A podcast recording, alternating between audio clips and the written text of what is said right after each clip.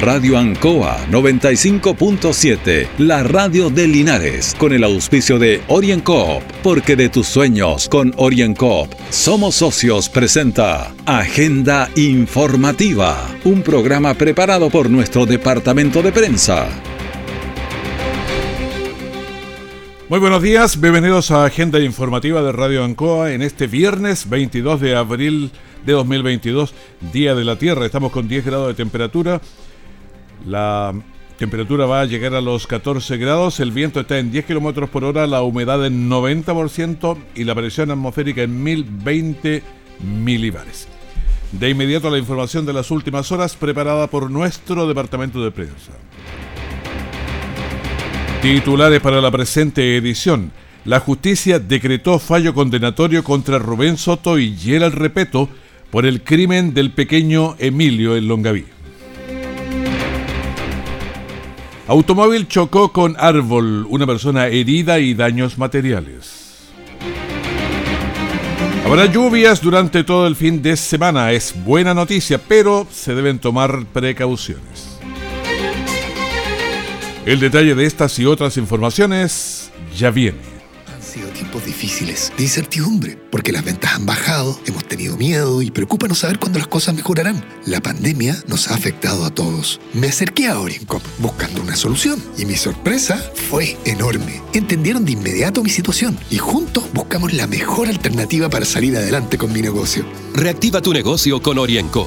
Solicita tu crédito microempresas de 14 millones en 48 o 60 cuotas con una tasa súper baja. Orienco Cooperativa de Ahorro y Crédito.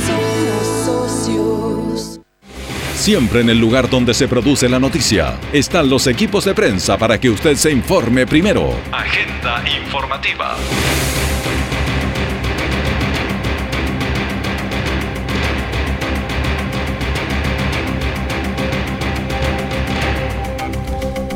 Bueno, estamos avanzando ya en este Día de la Tierra pero vamos a saludar al diputado Jaime Naranjo. ¿Cómo está, diputado? Para actualizarnos de lo que pasa en nuestro país.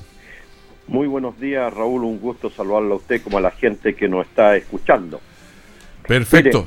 Eh, me gustaría saber del feriado que iba a haber el 2 de mayo. ¿Qué pasó con él? ¿Se mantiene? ¿Se cayó? No prosperó, no Prosperó.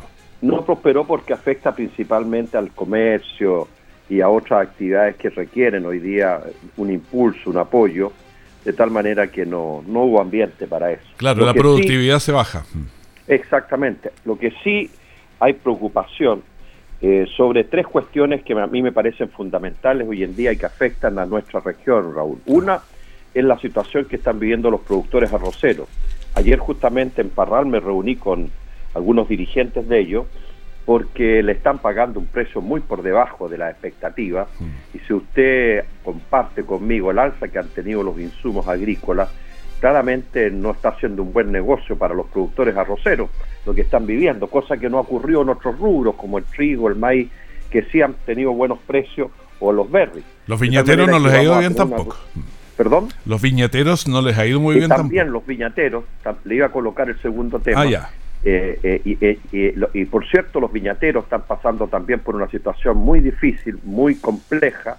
yo estoy haciendo contacto con el ministro de Agricultura para que los pueda recibir y a ver acaso a través de los organismos del Estado se les puede dar algún apoyo, particularmente aquellos que tienen créditos con INDAP, que puedan dárseles facilidades para pagarlo, en fin, pero creo que son dos sectores productivos, tanto los viñateros como los arroceros, que están pasando un, momento muy complejo, muy difícil, y creo que hay que ir en auxilio y apoyo a ellos porque son dos actividades eh, relevantes en nuestra región. Hmm. Y lo tercero, Raúl, que no es menor, es lo que estamos viendo en materia de subsidio habitacional, particularmente en lo que significa la construcción de los subsidios. Eh, usted sabe, había una alza desmedida en los materiales de construcción, lo que ha hecho que no sea rentable para las empresas constructoras eh, poder ejecutar esos subsidios habitacionales. Entonces hay mucha gente que tiene adjudicado el subsidio, tiene el subsidio en la mano y no hay ningún interesado en construirle, eh, porque no le es rentable a las empresas constructoras.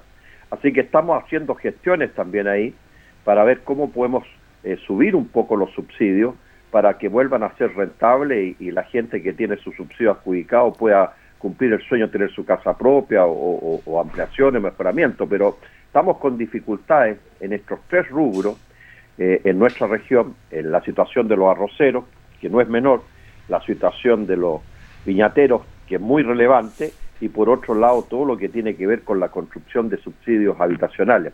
Así que estamos en contacto con el ministro de la Vivienda también para ver cómo podemos subir un poco esos subsidios eh, para que vuelva la actividad eh, de la construcción a ser eh, actor relevante en nuestra región. Usted, al igual que yo, sabe que la construcción es la que tiene el efecto multiplicador del empleo más importante en la economía, porque cuando usted construye se mueven otras actividades en paralelo y eso dinamiza las fuentes de trabajo, entonces es muy importante que tengamos la construcción activa en nuestra región. Claro, y eso muy rápido, funciona casi al instante, por eso que mm, dinamiza la economía de inmediato. Así que apenas tengamos novedades sobre esa materia, eh, nos vamos a comunicar para, para hacerle saber. Así que, en e, y lo otro que estoy, Raúl, hace, y hace tiempo que vengo planteando aquello, eh, usted ya me escuchó en, en algunos programas atrás, que el plan apoyo económico que impulsó el nuevo gobierno, eh, carece de algunas deficiencias, particularmente en nuestra región. Si bien es cierto, el IFE laboral es un incentivo para contratar personal, pero en el caso de nuestra región, que donde la actividad productiva fundamental es la agricultura, y donde en estos meses la actividad agrícola disminuye mucho las fuentes de empleo, principalmente son fuentes ocasionales de temporada, eh, no tendría mucho impacto. Entonces yo estoy planteándole al ministro de Hacienda que se pueda crear un IFE laboral, que diga un, IFE de invierno, para poder ir en auxilio de aquellas personas que no se van a poder acoger a ninguno de los beneficios que están planteados en el plan de apoyo económico. Así que estamos en conversación en el gobierno, yo soy partidario que haya un IFE de invierno o, un, bono de invierno, pero que haya un apoyo a las familias frente a la situación difícil que están viviendo por el alza que está teniendo el costo de la vida. Estamos conversando con el diputado Jaime Naranjo, que nos está actualizando de algunos detalles que, están complicando al país. Y en otro, eh, ¿qué le pareció el ataque al presidente Boris ayer en Coquimbo? lamentable, Raúl. Una pésima señal. Mire, eh, eh, hay actores políticos y sociales en nuestro país que creen que todo se impone por la violencia, por el insulto, por la descalificación. Yo he hecho reiterados llamados últimamente a mantener la cordura, a reiniciar los diálogos, a conversar entre todos, porque así se enfrentan y se resuelven los conflictos. Aún más, el propio gobierno, y se lo hemos hecho saber a sus ministros y al presidente, hoy día en el Congreso no tenemos mayoría. Por consiguiente, el gobierno está obligado, obligado a conversar con otros actores políticos, con la UDI, con Renovación Nacional, le guste o no le guste, con la democracia cristiana, eh, y otras fuerzas políticas, Partido de la Gente, para poder concitar y reunir las mayorías para aprobar los proyectos que quiere. Si no, si nos vamos, como se dice, a los combos y a las patadas, el único que va a perder Chile y ya las experiencias están a la vista. Así que yo espero que prime la cordura, que, los actores y quienes somos líderes eh, políticos y sociales llamemos a la gente a la mesura, al diálogo, a la conversación y, arribar a acuerdos. Si llegar a acuerdos no es un signo de debilidad, es signo de madurez. Eh, y, eso creo que es lo que le está faltando hoy día al país. ¿Cómo se ve en la Cámara el tema de la convención? ¿Lo que está pasando? Mire, se, se mira, se observa. Uno trata de no interferir ahí, Raúl, porque es un ente autónomo. Yo siempre he dicho, esperemos que terminen el texto esperemos que terminen la pega. Una vez, porque hay muchas iniciativas que se dicen, pero después no cuentan con los dos tercios y se arma tremenda revuelta por, por lo que dijo tal convencional o un grupo convencionales que van a presentar tal o cual indicación y qué sé yo, y después eso no prospera. Entonces yo creo que hay que en este caso mantener la mesura, esperar tener el texto definitivo y una vez que tengamos el texto definitivo ahí poder hacer los comentarios correspondientes. Pero hoy día me parece que opinar es como interferir en el trabajo que están haciendo ellos y yo creo que hay que dejarles la autonomía para que puedan desarrollar su trabajo.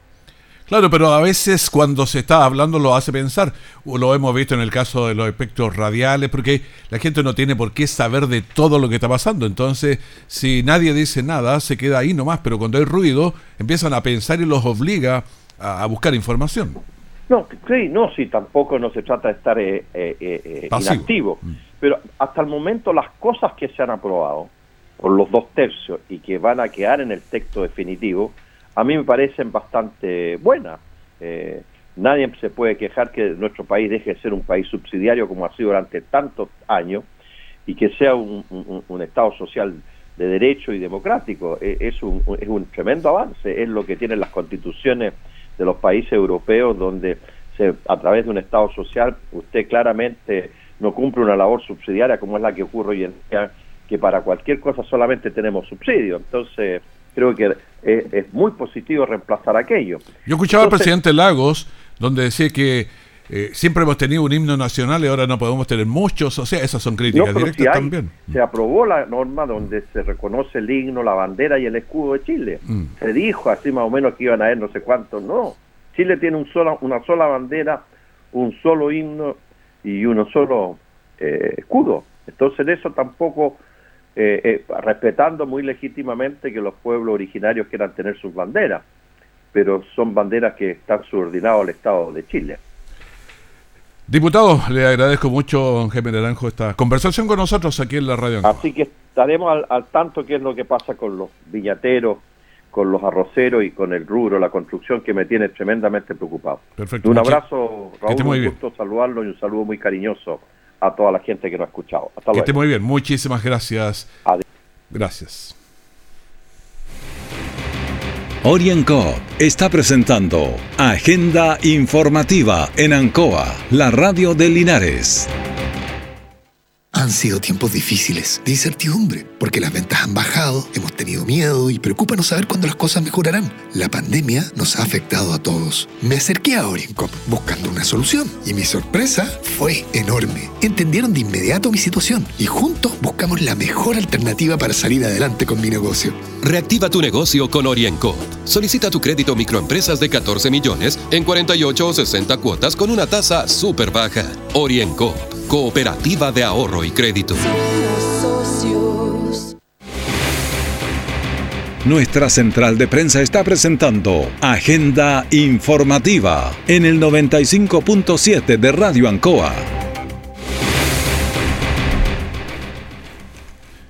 El Día del Libro se celebra en todo el mundo el 23 de abril, pero se han realizado ya veladas y encuentros para relevar su importancia en las distintas esferas de la vida. Escuchemos a Marisol Acuña, directora de la Casa de la Cultura Margot Loyola Palacios. Hoy día nos reunimos a celebrar el Día del Libro, un día importante, la Semana del Libro, le han dicho algunos, eh, para mostrar que también acá en Linares nosotros tenemos escritores, tenemos escritores locales, libros, publicaciones, y eso está eh, eh, desarrollándose abiertamente. Hoy día lo trabajamos con la red de escritores, esta actividad, y el día viernes tenemos un lanzamiento de libro y aprovechamos también de invitar a la comunidad de Carlos Asquet, presenta su último libro también acá en la Casa de la Cultura el viernes a las 7, a las 6 de la tarde, perdón. Bueno, interesante cuando uno piensa Miguel de Cervantes y Saavedra, con el Quijote, William Shakespeare, el Inca Garcilaso de la Vega, todos fallecieron, siempre se habla del 23, pero a veces hay problemas de calendario, uno fallece un poquito antes, un poquito después, pero, pero por ahí está el tema. Bueno, el día del libro vamos a escuchar a Moisés Castillo, escritor, quien dijo lo siguiente. Me invitaron a leer poesía en el día del libro y yo accedí. Eh, yo tengo una, una cantidad de textos grandes publicados en poesía. Mi poesía tiene un contenido social, antropológico, es interesante, campesino, fundamentalmente la, poesía campesina, puesto que yo soy campesino. Y vamos a escuchar también a Carlos Yáñez, otro escritor. En el Día del Libro he sido invitado acá para celebrar eh, este acontecimiento. ¿no? Eh, la verdad que me invitaron para leer una poesía. Tengo poemas en la casa, pero hoy día hice uno especial porque me era más fácil. Bueno, un buen libro es un tesoro para todos los momentos. Sigamos escuchando a Ricardo Valdés. Me pareció que eh, hay bastantes poetas ya y bueno, mucha reflexión. Bonito. Hace falta en la vorágine de los momentos actuales, eh, tener estos momentos de reflexión y poemas tan hermosos que se leyeron. Y también escuchemos a Iris Bobadilla. Queremos conmemorar el Día del Libro. En esta fecha, los poetas de la red literaria de la Casa de la Cultura, conjuntamente con la Casa de la Cultura, eh, para celebrar el Día del Libro y reunirnos los poetas en forma presencial, que no lo habíamos podido hacer, el recital poético tan anhelado, para compartir con la comunidad de Linares y eh, leer nuestras creaciones. Y también vamos a escuchar a un artista audiovisual, E, Eliana Orellana une como distintas generaciones, ¿no? Como gente de, distintas edades a través de las letras y la lectura, la literatura, la poesía, la escritura. Eso es maravilloso. Bueno, el libro ha evolucionado y con eh, diversos formatos también nos ha acompañado y formado de generación en generación.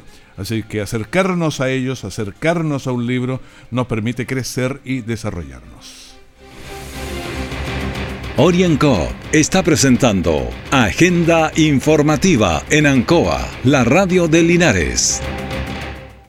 Han sido tiempos difíciles, de incertidumbre, porque las ventas han bajado, hemos tenido miedo y preocupa no saber cuándo las cosas mejorarán. La pandemia nos ha afectado a todos. Me acerqué a Orincop buscando una solución y mi sorpresa fue enorme. Entendieron de inmediato mi situación y juntos buscamos la mejor alternativa para salir adelante con mi negocio. Reactiva tu negocio con Orienco. Solicita tu crédito microempresas de 14 millones en 48 o 60 cuotas con una tasa súper baja.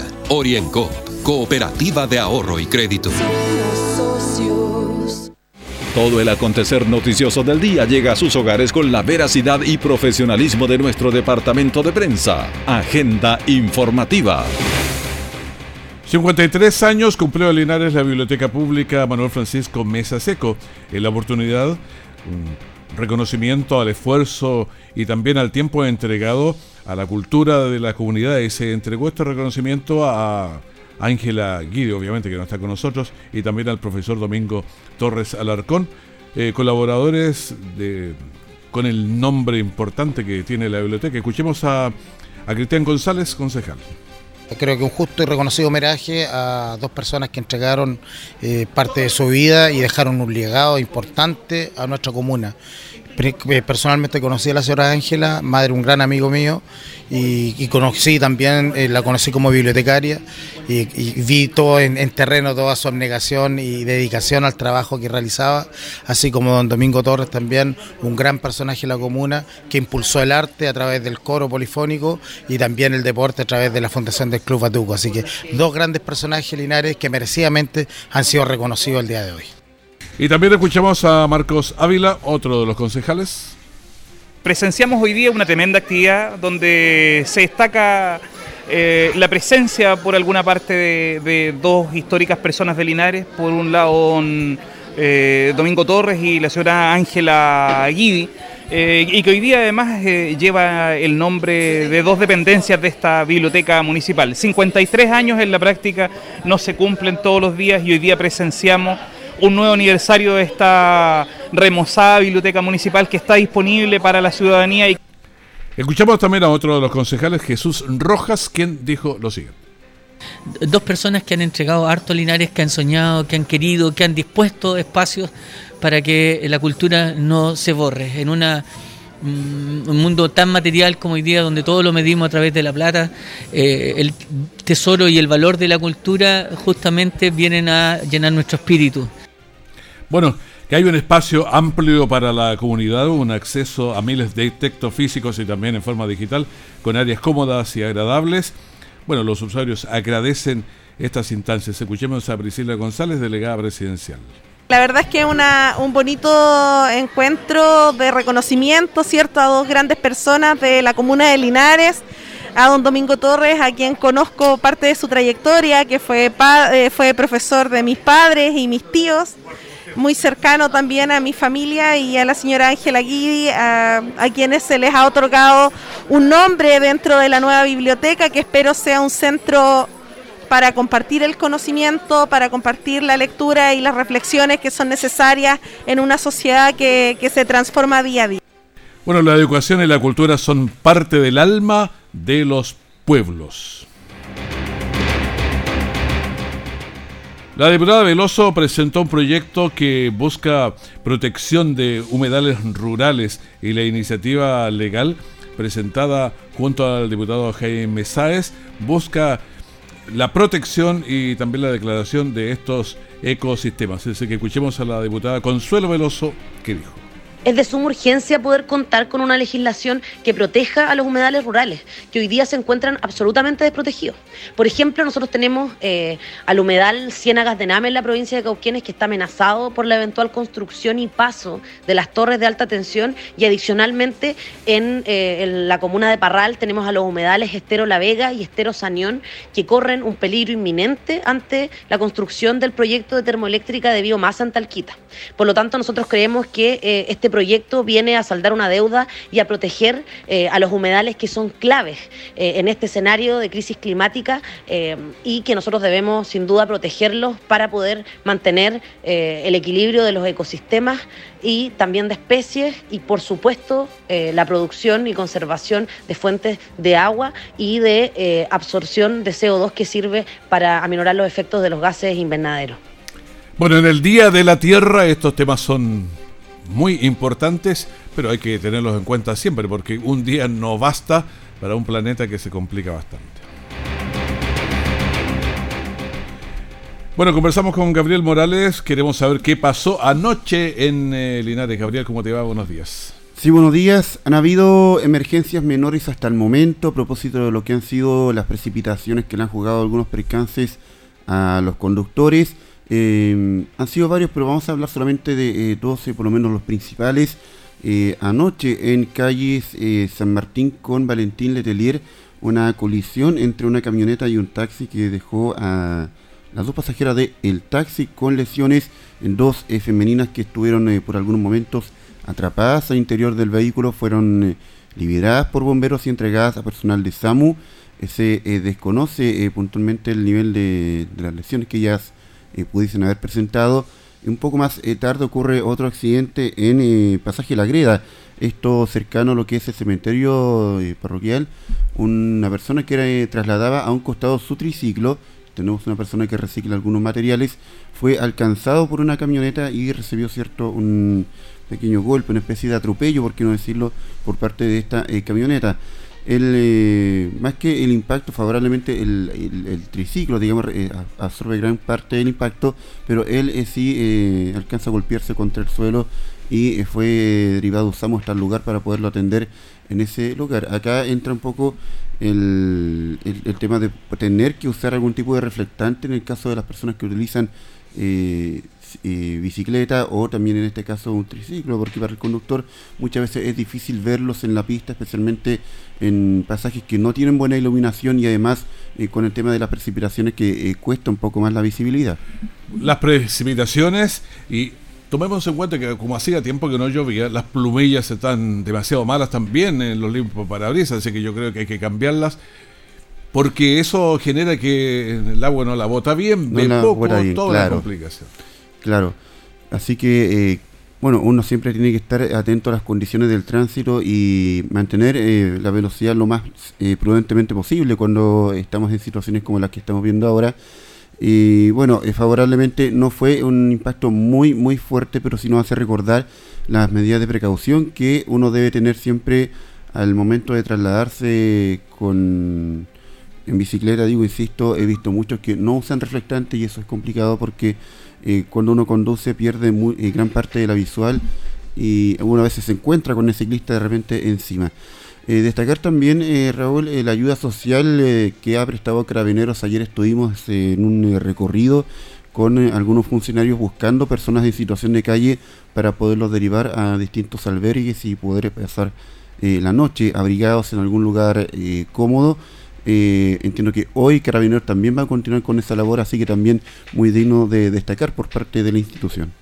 Claro, lo que pasa es que nosotros habitualmente estamos acostumbrados a seguir los medios de comunicación, redes sociales y todo, que nos están informando que viene lluvia y vamos tomando los recaudos correspondientes, pero la persona en situación de calle normalmente la lluvia les llega nomás. Claro, eh, eh, es, y es difícil. Hay algunos que tampoco aceptan la ayuda. ¿ya? Eh, yo trabajo mucho con algunas personas dirigentes sociales de distintas agrupaciones y algunos también me han contado que hay personas en situación de calle que no les gusta moverse de donde están, ¿ya? porque sienten que esa carpita, esa, e, ese es su espacio. Entonces, a veces las agrupaciones han optado por llevarle cosas de abrigo. Mm. Pero en el caso puntual de ayer de Carabineros estaban ofreciendo, digamos, el traslado con un furgón de la institución para poder llevar sus, cositas, su ropa, sus plásticos, porque muchos se con plástico hasta el hogar de Cristo y otros eh, albergues que están habilitados acá en la ciudad. Habitualmente ellos consideran su territorio, donde viven habitualmente, entonces tienen su metro cuadrado ahí, duermen ahí, entonces tampoco quieren salir de ahí. Vimos uno que estaba ya en Brasil con presidente Ibáñez en, en, estas poblaciones que están en eh, altura. perfecto. Había uno que tenía un palito con unos plásticos negros y era todo lo que tenía. Claro, ahí, a ver, para que se ubique donde está Chesachas, unos metros al norte. Exactamente, exactamente. Bueno, eh, interesante todo este trabajo que están realizando porque hay que pensar en la persona en situación de calle también. Exactamente, esperando que, logren sobrepasar estas eh, precipitaciones y las bajas temperaturas. Gracias, Gabriel, que estés muy bien. El coronavirus que nos dice, hoy estamos subiendo, ¿ah? estamos los últimos días eh, para el otro lado. El último informe registra 2.897, casi 3.000, estábamos en los 1.000 y algo nomás. Entonces, eh, el total de activos también subió a 8.886. Cuidado que no nos vamos para el otro lado de nuevo. La positividad semanal está en 4.54 en las últimas 24 horas. 4.52. Los fallecidos también subieron 42. Total 57.325. Los pacientes en las UCI, eso se mantuvieron 295 y los conectados a ventilación mecánica invasiva 213. ¿Qué pasa? Veamos con eh, nuestras distintas comunas. Linares tiene 30 casos y una tasa de incidencia de 29,2. También subimos un poquito, teníamos solamente 25. San Javier tiene una tasa de incidencia de 47,5, Villalegre 67,5. Hierbas Buenas 37, Colbún 56.4, Longaví 48.1, Retiro 14.1, Parral en 22.2. Tenemos 114 casos en la provincia y tenemos una tasa de 36.4. Un comparativo con las demás comunas, las más grandes, por lo menos Curicó tiene 28.0, Talca 72.3 y Cauquenes 22.6. La región del Maule en total tiene 536 casos con 46.5 de tasa de incidencia. Despedimos agenda informativa, el primer bloque de la gran mañana de Ancoa, pero mantenga la sintonía porque vamos a estar en cualquier minuto con todo lo que pasa en Linares. La información de último minuto siempre la encuentra aquí en la Radio Ancoa porque Ancoa está en terreno. Que esté muy bien, muchas gracias.